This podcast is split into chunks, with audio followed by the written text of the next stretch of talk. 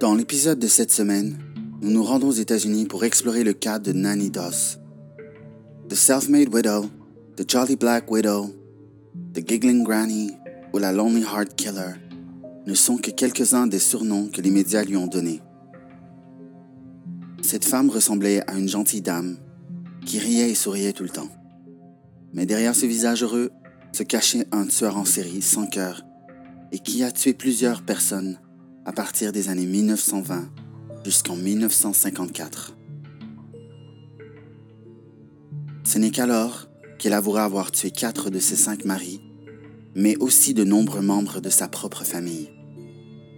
Elle a imputé ses meurtres à une lésion cérébrale qu'elle aurait subie durant l'enfance lors d'un accident de train, mais aussi à des magazines romantiques. Cette femme, qui ressemblait à une simple grand-mère, accumulera plusieurs chèques de police d'assurance vie durant son parcours criminel. Ce n'est que le début de l'histoire. Alors allez-vous chercher quelque chose à boire, installez-vous confortablement et préparez-vous pour cet épisode de Dahlia et Arsenic.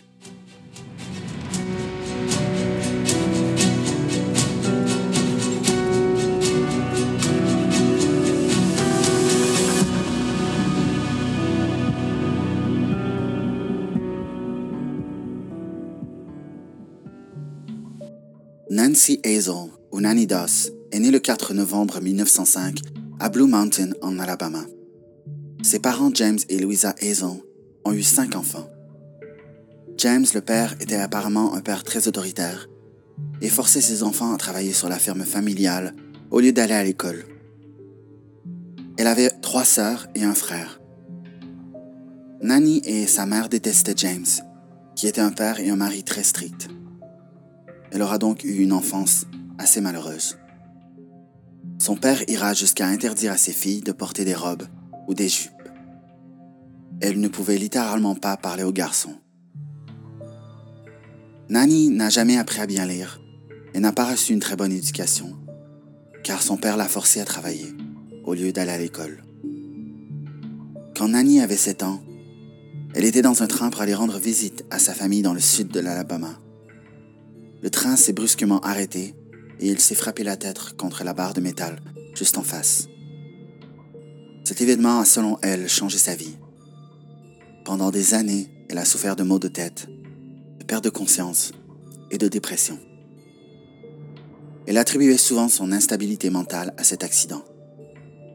Lorsque Doss est devenue adolescente, elle rêvait souvent de vivre la vie parfaite avec son futur mari.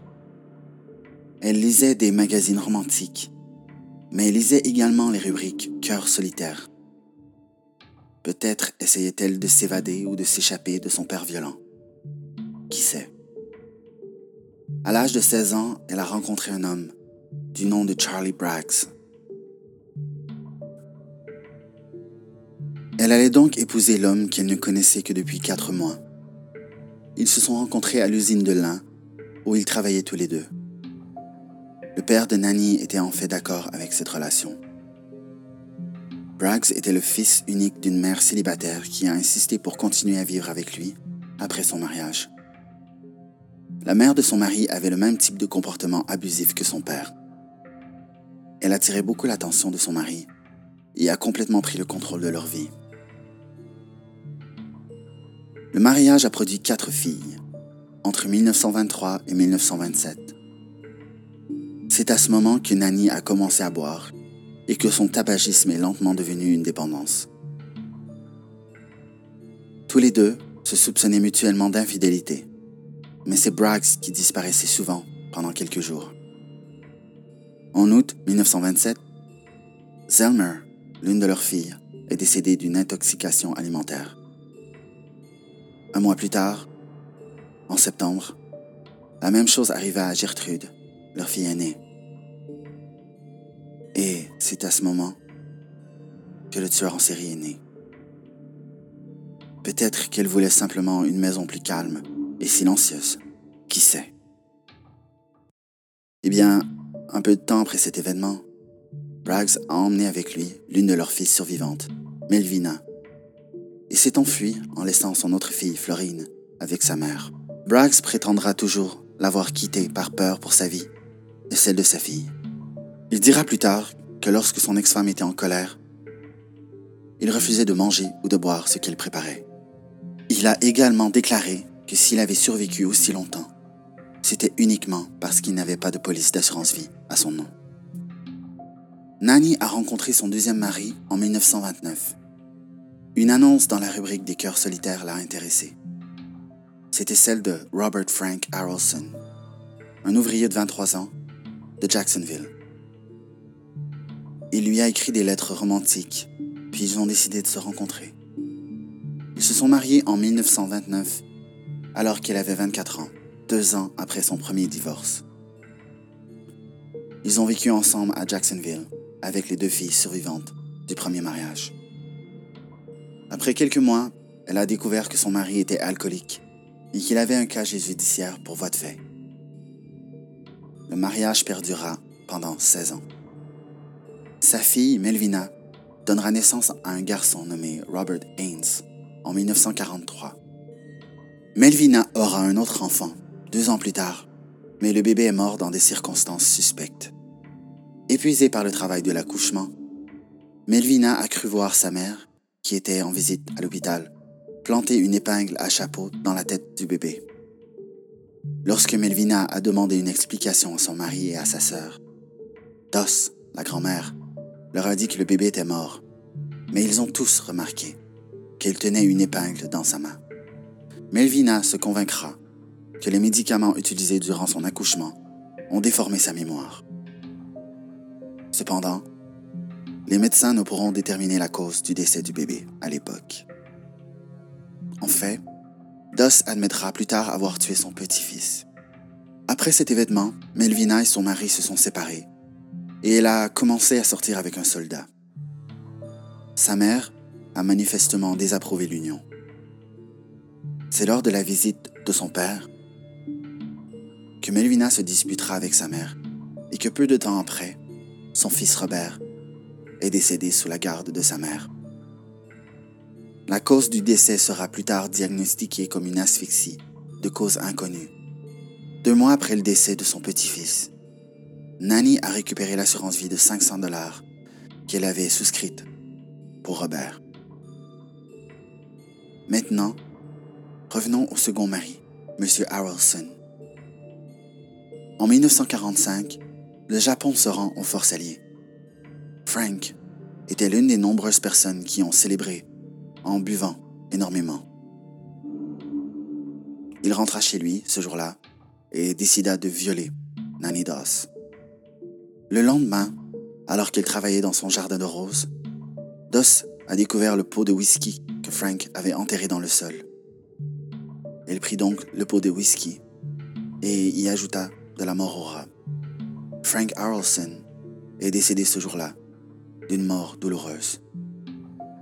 Nanny a rencontré son troisième mari, Harley Lanning, à travers la colonne des cœurs solitaires, alors qu'elle était à Lexington, en Caroline du Nord. Elle l'a épousé seulement trois jours plus tard. De l'extérieur, le mariage ressemblait à un mariage parfait. Mais le couple était constamment en conflit. Comme pour son deuxième mari, Lanning était alcoolique. Mais dans ce mariage, c'est Nanny qui disparaissait souvent pendant des mois. De retour à la maison, elle jouait la femme au foyer parfaite. Lorsque son troisième mari est décédé, de ce qu'on a dit être une insuffisance cardiaque, tout le monde en ville l'a soutenu lors des funérailles.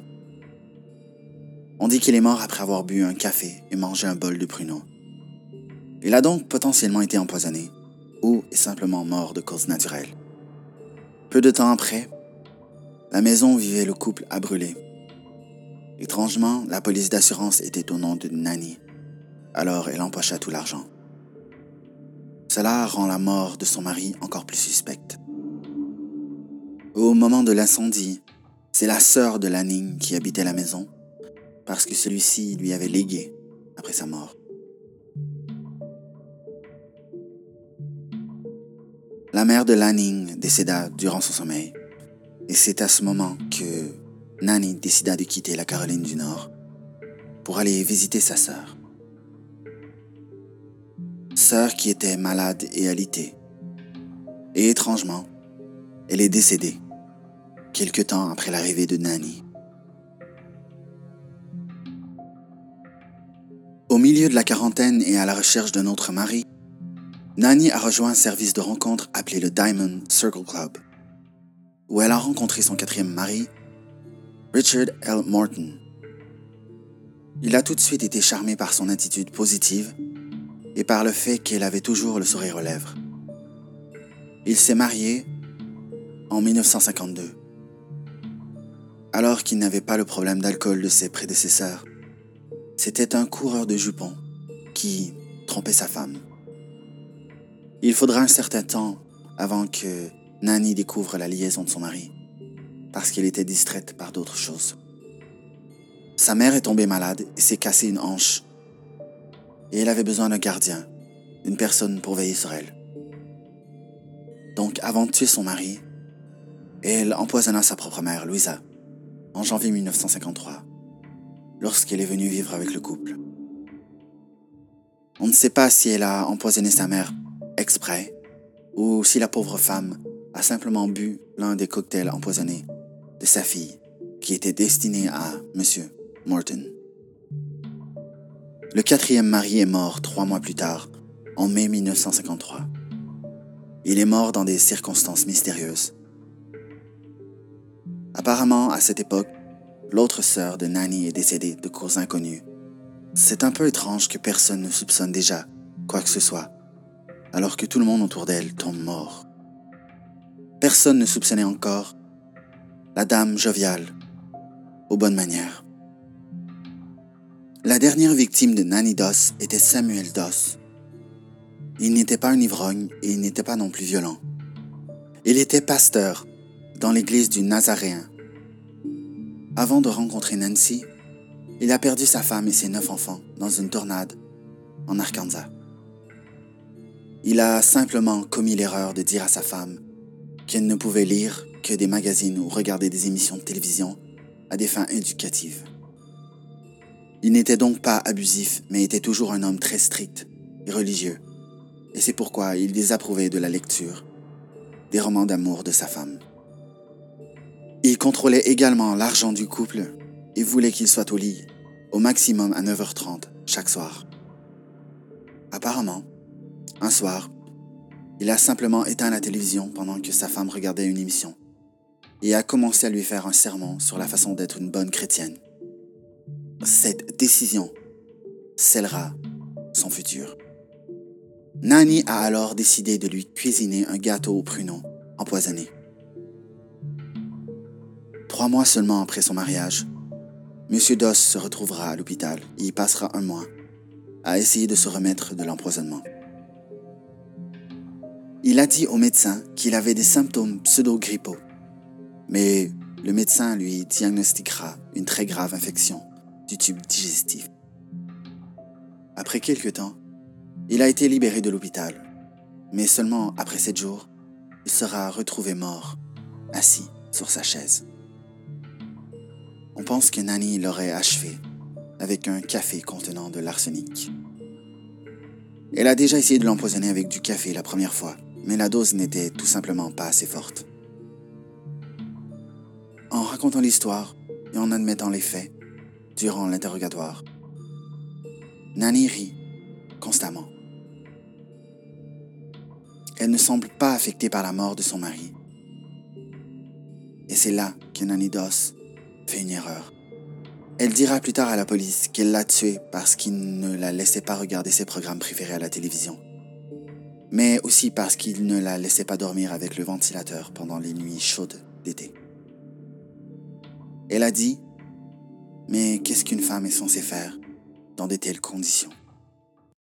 Le médecin qui a soigné son cinquième mari a soupçonné un acte criminel pendant l'hospitalisation d'un mois, mais il n'avait aucune preuve. Le médecin a convaincu Doss, qui devait recevoir deux prestations d'assurance vie après la mort de son cinquième mari, de le laisser pratiquer une autopsie, car cela pourrait potentiellement sauver plusieurs vies. Le médecin a trouvé une énorme quantité d'arsenic dans le corps de Samuel et l'a mentionné à la police. Il y avait assez d'arsenic en lui pour tuer quelque chose d'aussi gros qu'un éléphant. Elle a ensuite été arrêtée en 1954. Elle a avoué avoir tué quatre de ses cinq maris, mais pas les membres de sa famille. Les autorités ont exhumé certaines de ses précédentes victimes et ont trouvé de grandes quantités d'arsenic ou de morora dans leur corps. Au total, les autorités soupçonnent qu'elle a tué jusqu'à 12 personnes, dont la plupart lui étaient liées par le sang. Fait amusant, elle écrivait déjà à un autre homme quand elle a tué son dernier mari. Nani a avoué qu'elle avait assassiné son mari, car elle était pressée de récupérer les deux polices d'assurance vie qu'elle avait souscrites à son nom. Elle a également avoué avoir tué d'autres personnes de sa famille. Elle les tuait généralement par empoisonnement, mais elle a également poignardé un de ses petits-enfants avec une épingle à chapeau et a asphyxié son petit-fils. Elle trouvait des hommes célibataires dans les colonnes des cœurs solitaires et les assassinait. Elle a ciblé ces hommes parce qu'elle voulait leur assurance vie. Au total, elle a assassiné quatre de ses maris, deux de ses enfants, deux de ses petits-enfants, sa sœur, potentiellement une autre de ses sœurs, sa mère et sa belle-mère.